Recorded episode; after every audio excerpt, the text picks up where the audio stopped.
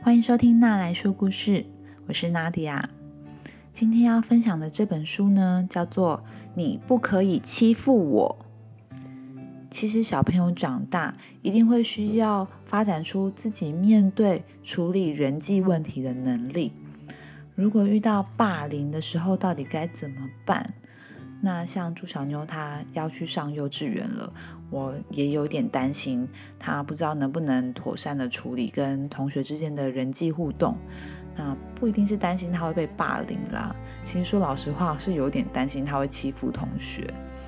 那我觉得自己可以先做的，可能就是，嗯，例如带她去公园玩的时候，遇到一些特殊的状况，就可以给她一些机会教育，或者是平常先念一些相关的绘本。然后，如果真的真的在学校发生什么事情的话呢，就跟他一起认真的解决。那今天要分享的这本书就叫做《你不可以欺负我》，里面就是在讲一个跟霸凌相关的故事。那我觉得这本书更着重的是在点出小孩心中害怕的那件事，就是如果我反抗，你会不会不跟我做朋友？我觉得这本书很棒的是，他没有把欺负人的小孩设定为一个很可恨的大魔王。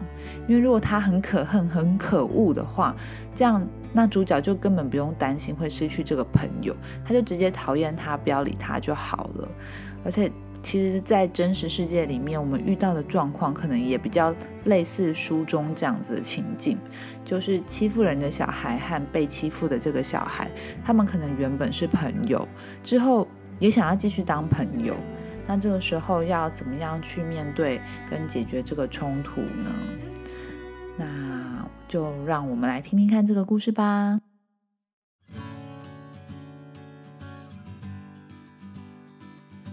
安迪跟比利他们是两只小狗狗，他们一起玩球。比利他用力的把球一踢。球就掉进了草丛里了。这个草刺刺的，嗯，比利立刻说：“哎，你去捡球。”安迪问：“嗯，为什么是我去捡啊？”比利说：“因为我说轮到你了。如果你不照着我的话去做，我不会再跟你玩了。”安迪说：“哦，好吧。”那那那我去捡喽！哦天啊，好痛，好痛！这些草刺的我好痛哦！每次都是我去捡球。哦，安迪他一直在抱怨，可是他又不敢说的太大声。安迪的家其实有一个很大的院子，里面有跷跷板、溜滑梯，还有很多很多的玩具。可是。如果比利不来跟他玩，安迪就会觉得自己很孤单、很难过。他常常在想：这么多玩具，但是只有我一个人，那有什么用呢？但是呢，比利他从来都不是一个人，他有好多朋友，还有两个弟弟跟一个妹妹，他身边总是围绕着很多人。安迪心里想：“为什么他有这么多朋友啊？我都没有朋友诶。而且每次他跟我玩的时候，都是他决定要玩什么，我都不能决定。”有一天早上，安迪他很得意的戴了一顶新帽子，新帽子是红色跟蓝色相间的颜色。结果没想到，比利一看到安迪的新帽子，就说：“哎，如果你把帽子给我。”就可以到我家来玩。安迪说：“哈，呃，不行啦，呃，这这是我妈妈给我我我我的礼礼物哎。”比利说：“没关系哦，你如果不给我，我就不跟你玩了。”话一说完，安迪马上就说：“啊，等一下啦，好啦，嗯，这个帽子送给你。”晚上，安迪回到家。妈妈问他：“你的帽子呢？”他说：“呃，妈妈，我帽子弄丢了。”妈妈很生气，觉得他怎么没有爱惜他的新帽子。所以他就惩罚比利，被妈妈罚明天不能出去玩。安迪心里想：为什么每次比利想要怎样就怎样啊？我我都不能说，我不能拒绝他，我真的受不了了，我很不喜欢这样。安迪心里想：我好像只有一个方法，我是不是要练习说不要？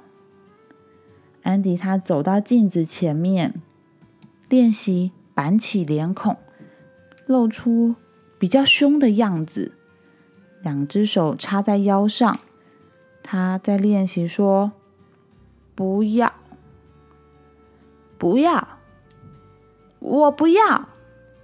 安迪在镜子前面练习了很久，他觉得他好像已经学会说不要了。第二天，他在路上遇到了比利。比利说：“哎，你这个脚踏车看起来很好玩，哎，可以借我骑一下吗？”安迪说：“嗯，呃，好，好啊，呃，当然可以啊。”没想到。安迪还是没有办法当着比利的面说不要。其实那辆脚踏车是安迪的生日礼物，他真的很不想要借比利骑。可是当他看到比利的脸，他不知道为什么就没有办法拒绝他。这时候，比利的妹妹走过来了。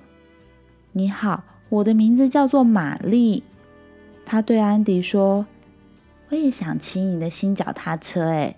你可以先骑了之后再借我吗？安迪说：“嗯，你好，我我是安迪。”比利他把脚踏车骑回来之后，他看到了安迪跟玛丽在院子里面开始玩了起来。他们在院子里搭了一个小棚子，玩得很开心，甚至没有注意到比利已经骑着脚踏车回到了他们的面前。比利看到他们之后就说：“嘿，安迪。”我现在要骑你的脚踏车去公园哦。安迪看到了比利把脚踏车骑回来，但是又接着说要骑去公园。他现在有点生气了。他看着玛丽，玛丽也微笑的看着他。玛丽好像在等他说什么。他突然对着比利说：“不行，不行，不行，不行，不行！”比利被吓了一大跳，眼睛瞪得跟铜铃一样大。他从来没有听过安迪拒绝他。比利说：“你是什么意思啊？为什么不能让我再多骑一下脚踏车啊？”安迪说：“因为我说不行，我说不行就是不行，我不用告诉你为什么。”在旁边的玛丽跟他的哥哥说：“你看到了吗？他再也不怕你了。”安迪把脚踏车骑了一圈，悠哉的骑回来，遇到了玛丽，说。呃，好啦，现现在换你骑啦。接着，安迪就开心的把脚踏车借给玛丽。旁边的哥哥看到了之后，觉得恨得心痒痒的。为什么只借他不借我呢？玛丽骑着脚踏车去玩了。现在又只剩下安迪一个人，他突然觉得有点无聊，好像又跟以前一样，一个人在院子里面孤孤单单的。安迪有点难过。叹了一口气，他在想，他拒绝了比利，比利是不是永远都不会再跟他玩了呢？就在他这么想的时候，突然有一个熟悉的声音：“哎，安迪，你要一起玩吗？你可以溜我的滑板车，要不要啊？”安迪吓了一跳，接着他笑了，他大声的说：“当然要啊，我。”可以吗？我也想要跟你一起玩。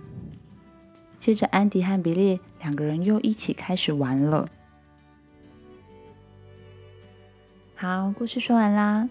我觉得，如果是比较有团体生活经验的小孩，在听这个故事的时候，可能会有更直接的经验连接。那爸妈在说故事的时候，或许也可以接着问自己的孩子，在学校是不是有自己遇过。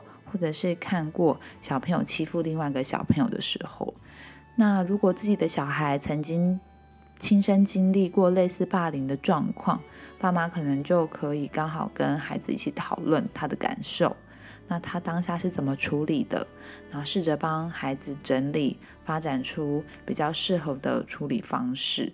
那如果没有到必要的时候，依据专家的建议，是可以让小孩自己来回应一些情节比较轻的小小的人际冲突。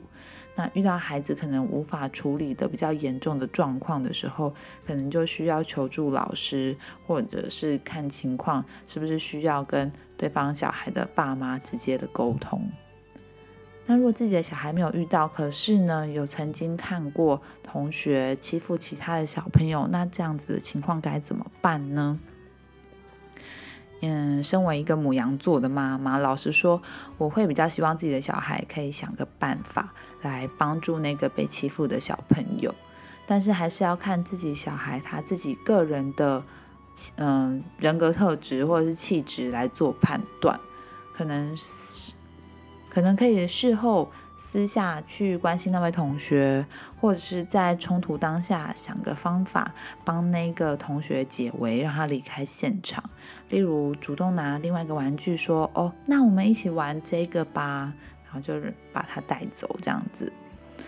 可是其实这部分我是一个比较没有经验的妈妈，很多都是靠我的想象，所以或许是有一点天真或不切实际。那如果有曾经遇过类似情况的爸妈，听到这个故事，也欢迎跟我分享你们的做法。那希望大家喜欢今天的故事。如果想要听更多童书分享的话呢，欢迎订阅“拿来说故事”，或者是把这个频道推荐给身边的朋友们。那我们再见喽！拜拜。